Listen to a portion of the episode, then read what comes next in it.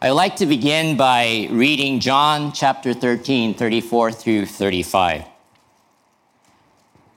A new command I give you love one another. As I have loved you, so you must love one another. By this, everyone will know that you are my disciples if you love one another. Have you ever encountered the perfect family? If you have, how would you describe that family? Does the husband and wife have the perfect marriage? Do they have the perfect children? Do they never argue, never raise their voices, never roll their eyes, never complain? Do they always agree with each other, speak respectfully, always give thanks? To be honest, when you encounter the perfect family, please introduce them to me. Even as I say this, I have to smile. Today is actually Eunike in my 29th anniversary. We were married 29 years ago on July 31st, 1993. Have we experienced God's goodness in our marriage? Yes. But I know that our family is not perfect. On this side of heaven, I don't believe anything can be perfect, including families. However, I believe God does desire for us and commands us to love one another based on his perfect love for us. That's what I want to talk about this morning, today, is that a church pleasing to God functions as a loving family. Notice that I did not say a perfect family. I said a loving family. Last Sunday, we were blessed to witness the baptism of Lia Elskin and Mayuko Takeuchi. At the same time, we were reminded by Pastor Okura that baptism is a part of a progression as it relates to our relationship with God. In Jesus' life, we saw how his incarnation, circumcision, and baptism eventually led to the cross to die for our sins. This is all done in accordance with God's will and plan for Jesus as the one who would be numbered with the transgressors, that is, us, and to die as an atoning sacrifice for our sins. Jesus did all of this out of his obedient love for the Heavenly Father and his sacrificial love for us. After baptism, although we are not led to the cross to die for sins, we are to remember that baptism is a part of a greater plan that God has for us. Just like a wedding ceremony is not the end of the marriage, but the start of it, baptism is not the end for a Christian. It is part of the beginning for a Christian. I would like to take a moment to speak out on this matter. I am sad to see many within our church family who have received baptism and then have stopped coming to worship service and have not sought to be in fellowship with the church family. I encourage those who are living this way to return back to being in fellowship with God and the church family. God has more in store for you together with your brothers and sisters in Christ to grow you and empower you for greater service for his glory. I also encourage those of us who are in close fellowship with one another as a church family to be mindful of our fellow brothers and sisters in Christ who we have not seen for a while. Continually pray for them and reach out to them in love, encouraging them to return back to fellowship as part of the church family. Baptism is not the end. It is not the finish line for a Christian. It is a part of a greater plan that God has for us who has brought together us as a, as a part of his family through faith in Jesus Christ. Just before Die-san and Mayuko-san went into the baptismal and were baptized, they were asked some questions as part of a covenant of church members. It is just like in a wedding ceremony when the groom and the bride make a covenant or vow, vow before God in the witness of those who are in attendance. The first four of five questions were directed to the two of them. The fourth question directed to them had to do with their commitment to the church family that they were now becoming a part of. The question was Do you promise to love the church, follow its creeds, policies, and leadership, and to faithfully perform your duties as a church member for the unity and church, a growth of the church? Here, there is a commitment to be a loving and responsible member of the church. The question also lays out two goals in faithfully being a church member.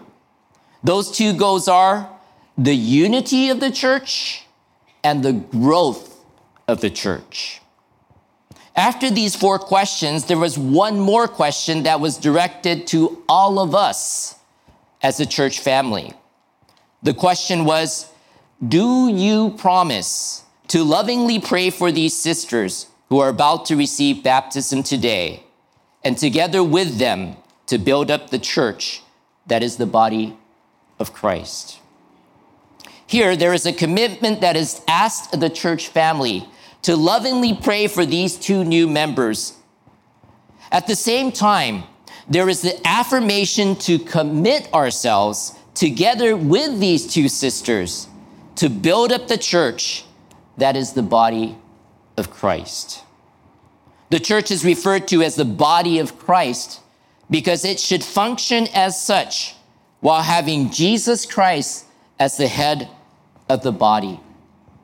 Regarding the body of Christ, Pastor Okura and I will talk about its many functions, especially as it relates to spiritual gifts and the use of them during the month of August. Today, however, I would like to focus on the church being a loving family. In being a church family, it is important for us to affirm the fact that we, as imperfect people, are brought together by a perfect God for a purpose. And He is the one who will accomplish his perfect will in us as a church family. So let us look at what God wills for us.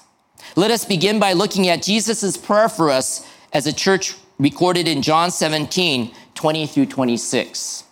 I spoke from this passage in our worship service on June 5th, but I would like to revisit it again this morning.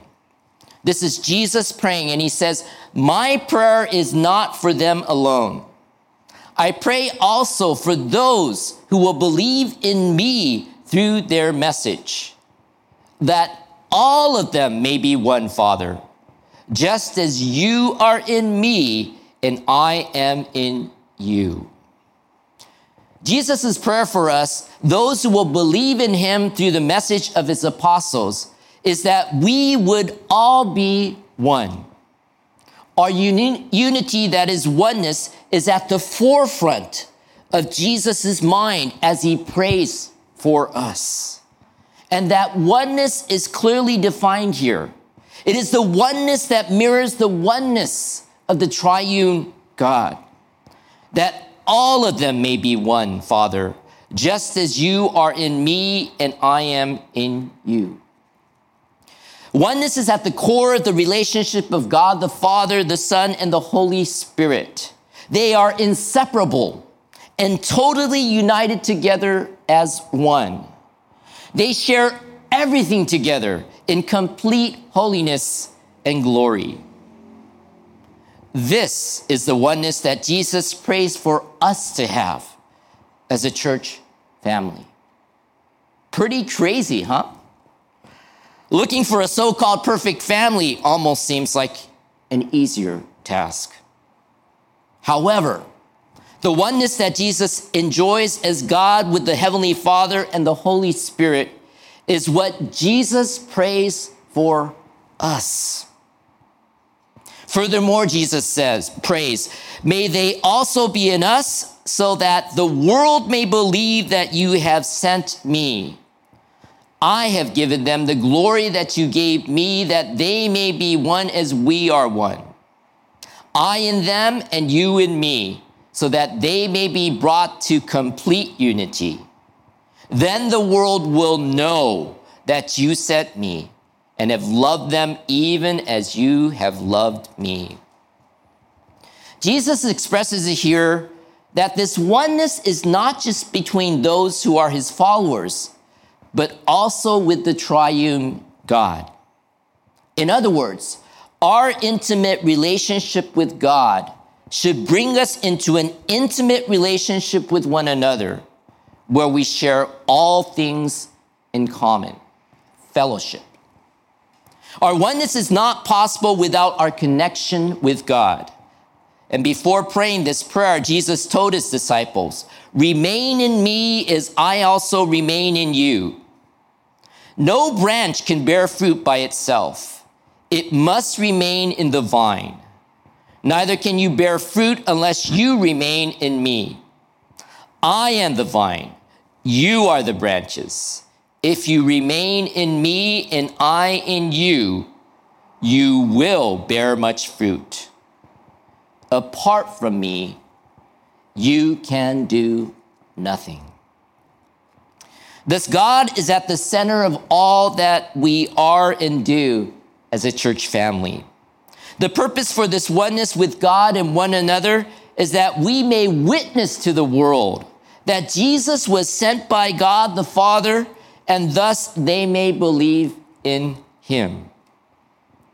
Earlier on in this section of the Gospel of John, after Jesus had washed his disciples' feet during the Passover meal in the upper room, he said to them, A new command I give you love one another. As I have loved you, so you must love one another. By this, everyone will know that you are my disciples if you love one another. Here too, we see the witness of Jesus through the loving fellowship of his disciples. Oneness with God and with one another should also mean loving one another with the love of Christ. This will be the hallmark of the reality that we are disciples of Jesus. We will thus witness to Jesus' coming and of his supernatural work in our lives through his love being evident in us and thus in our interactions with one another as the family of God. Thus, local churches, churches should function as loving church families that point those who come into contact with them to Jesus Christ.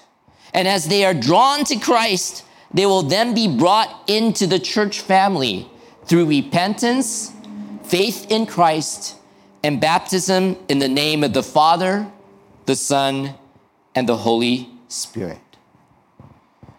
There's another aspect to Jesus' prayer for us as a church.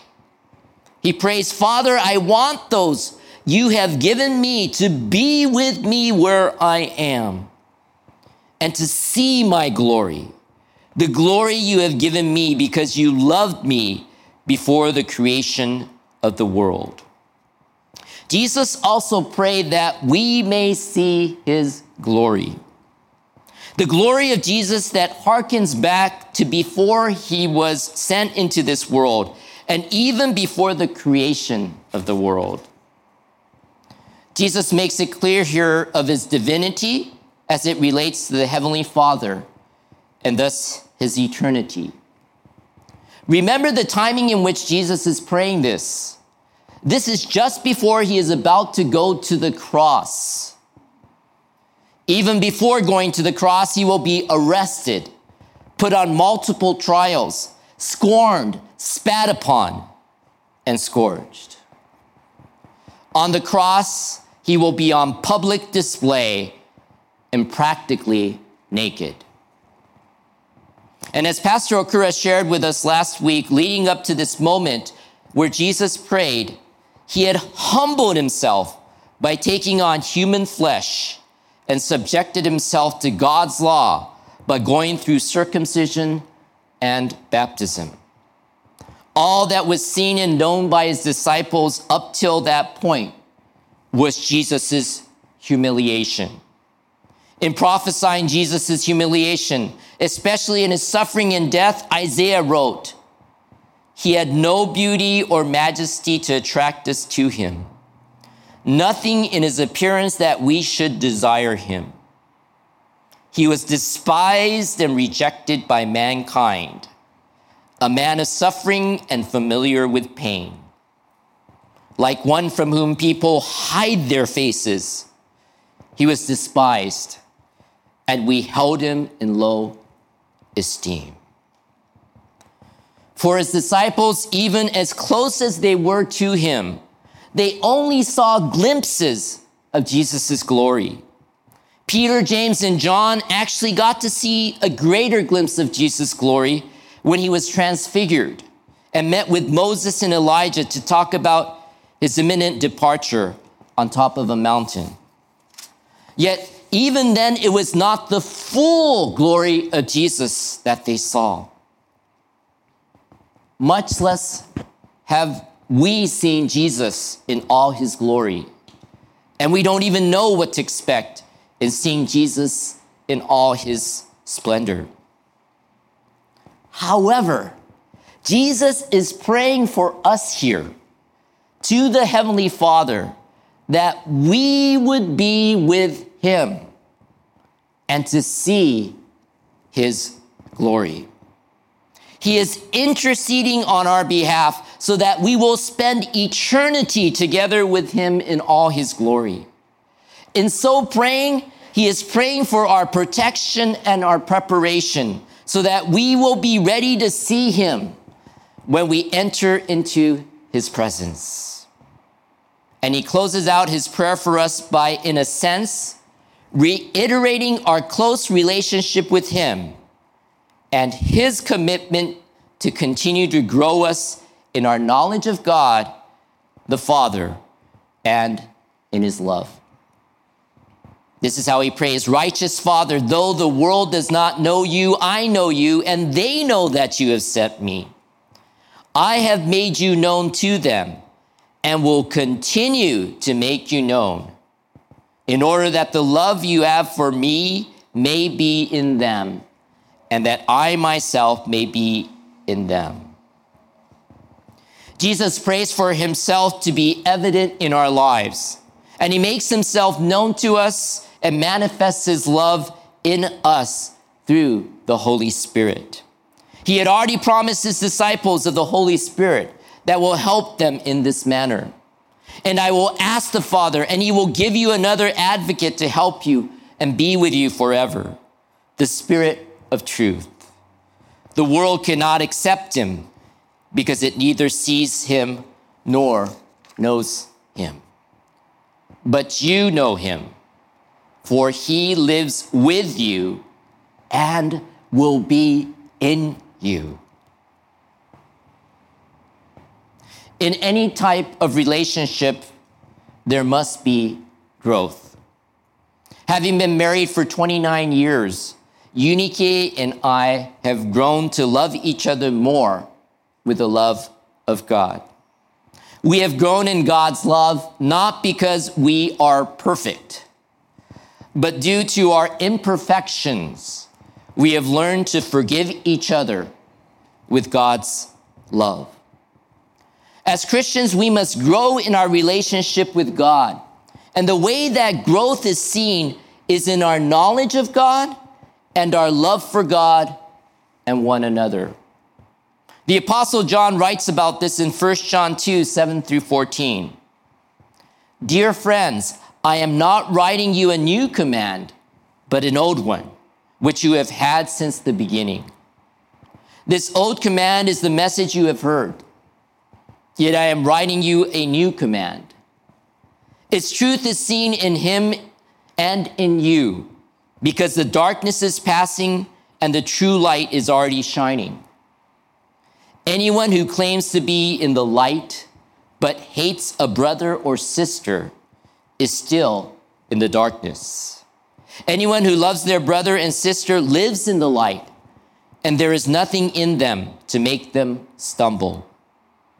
But anyone who hates a brother or sister is in the darkness and walks around in the darkness. They do not know where they are going because the darkness has blinded them. This passage of scripture is a continuation of the passage of scripture we looked at two weeks ago in regards to fellowship with God. There it, wrote, it says, This is the message that we have heard from him and declare to you God is light. In him there is no darkness at all.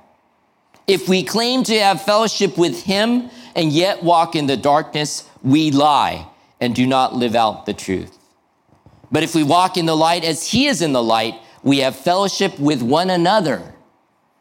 And the blood of Jesus, his son, purifies us from all sin. To walk in the light means to have fellowship with God and one another based on the forgiveness and cleansing received through Jesus' atoning death on the cross. As such, if we continue to walk in the light, then we should love one another as brothers and sisters in Christ. Anyone who loves their brother and sister lives in the light, and there is nothing in them to make them stumble. Thus, seen in context, the command that John is referring to is Jesus' command to love one another as he has loved us. As Jesus has loved us. How has Jesus loved us? He laid down his life to save us.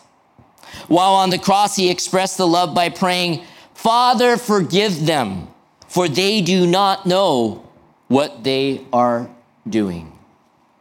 He forgives us of our sins and died to pay for the penalty of our sins.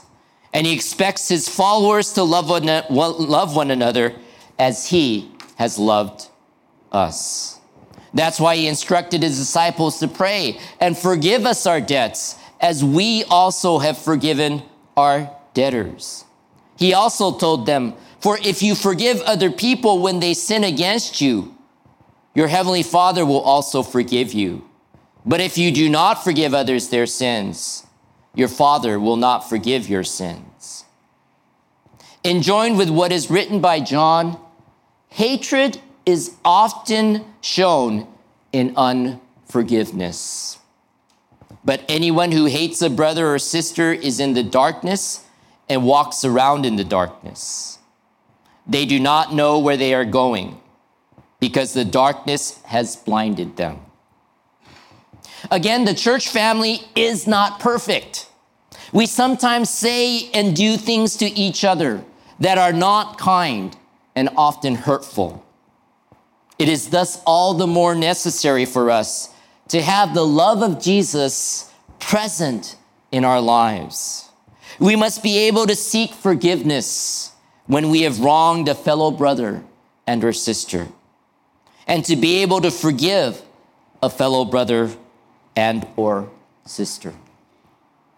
If we truly know God and what he has done for us through Jesus Christ, then we should be able to love one another more freely and generously. Thus, I say again, to walk in the light means to have fellowship with God and one another based on the forgiveness and cleansing received through Jesus' atoning death on the cross. In a book titled The Most Loving Place in Town, a modern day parable for the church, written by Ken Blanchard and Phil Hodges, there is a chapter with the heading, Forgiven Much, Love More. In that chapter, a conversation takes place between a church leader with a church member. The church member helps with maintenance projects around the church. And in his workroom, he has a hand carved sign that reads, forgiven much, loved more. The church leader asks the church member about the meaning of the sign. The church member explains, It reminds me what Jesus did for me and what Jesus is calling me to do. Whenever you see yourself falling short, remember that you are forgiven. Keep your focus on his command to love. When we can remember our own forgiveness and love received from Jesus, we can better forgive and love our brothers and sisters in the church family. At the same time, John reminds us that there are degrees to our knowledge of God and our intimacy with Him based on our spiritual maturity. Just as there are various degrees of maturity and given responsibilities based on those levels of maturity within a family, the same is true in the church family. Spiritual birth, like physical birth, means we are born as an infant. Yet spiritual infancy is something altogether greater and powerful than physical infancy.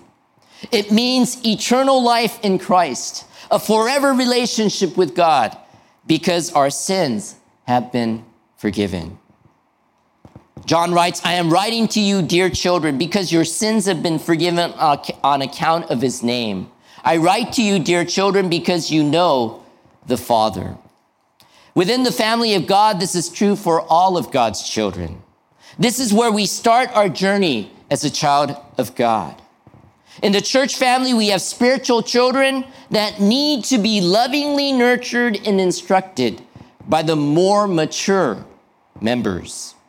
As baptism is not the end for us Christians, just becoming a child of God is not the end of our spiritual journey. We are constantly encouraged to grow in our relationship with God, in our faith, knowledge, and love. None of us should be content to remain the same and not grow.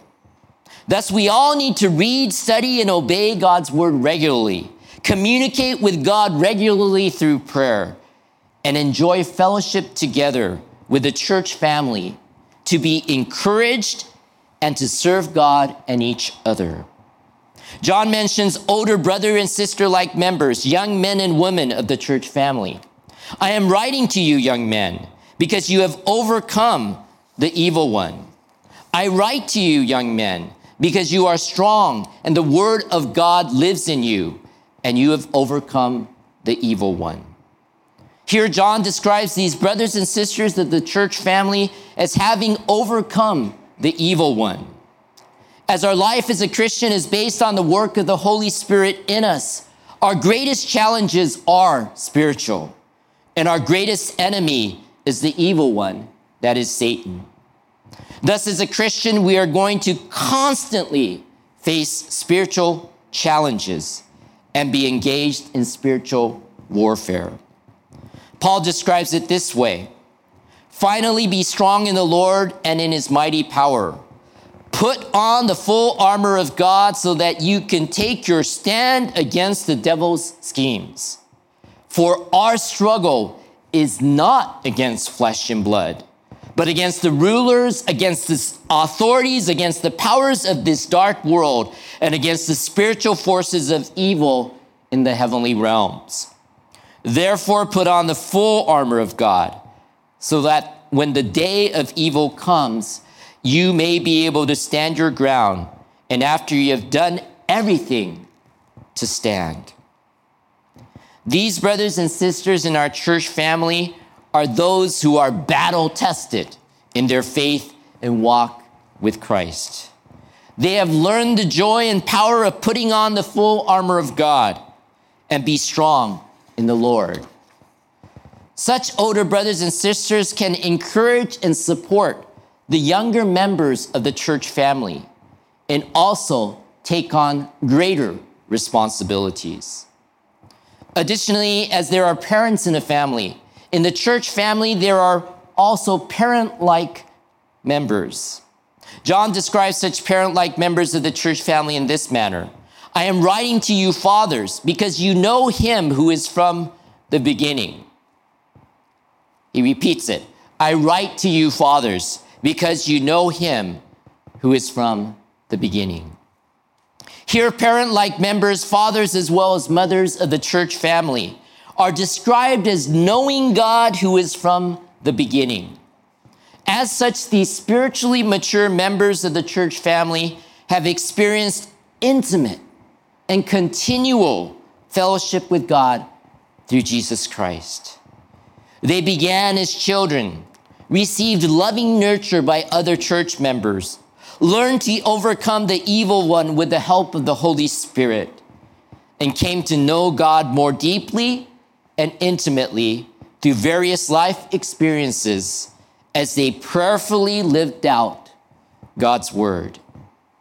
Such parent like members can patiently nurture and care for the children, lovingly mentor the older brothers and sisters, and provide wisdom and guidance for the church family as a whole.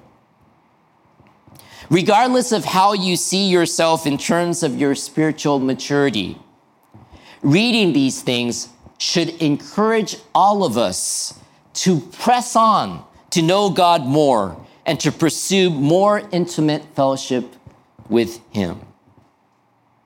So we see that we are to all grow and mature together as a church family.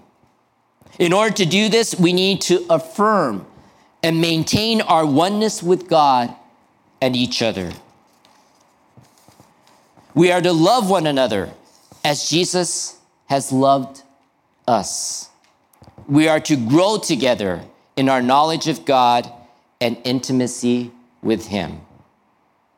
This truly pleases God because it is Jesus' prayer for us.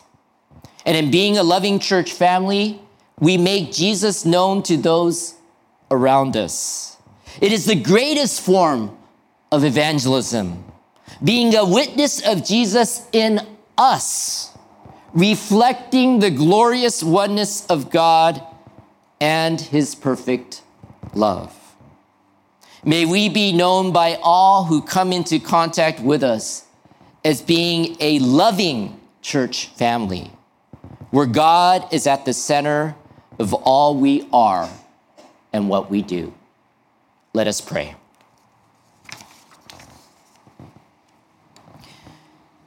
Dear gracious Heavenly Father, 恵み深い父なる神様 We thank you for saving us through your Son, Jesus Christ. 御子イエス・キリストを通して私たちを救ってくださり感謝します。We thank you for bringing us together as a family. 私たちを家族として結びつけてくださり感謝します。Thank you for showing us how we are to love one another. 私たちがどのようにお互いを愛するべきかを示してくださり感謝します。Please help us to love one another as you have loved us. あなたが私たちを愛してくださったように、私たちも互いを愛せるように助けてください。Please help us to forgive one another as you have forgiven us. Us あなたが私たちを許してくださったように、私たちも互いに許し合えるように助けてください。Please help us to support and encourage one another to mature spiritually. 私たちが互いに支え合い、励まし合いながら、霊的に成熟していくことができるように助けてください。Thank you that you desire to work in and through us to share your love with the world. あなたが私たちのうちに、また私たちを通して、あなたの愛を世界に伝えようと望んでおられることを感謝します。Please use us as a church family to show how great you are and that people will come to know you. 私たちを教会家族としてあなたの素晴らしさを示し、人々があなたを知るようになるためにどうか用いてください。We thank you for all these things. これらすべてのことを感謝します。We pray these things in Jesus' precious name. これらのことを尊いイエス様の皆によって祈ります。アーメン。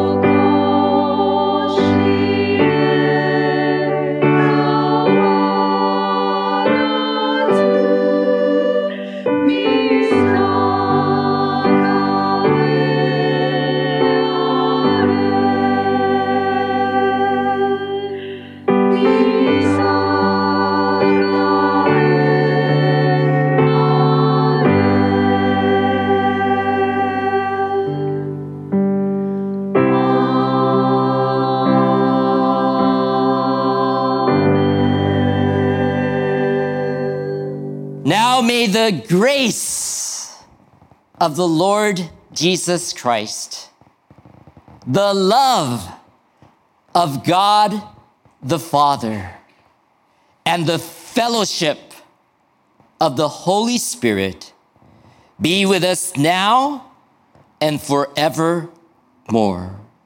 主イエスキリストの恵みと父なる神の愛と 精霊の交わりとが私たち一同と共に今も永遠とありますように。アーメン。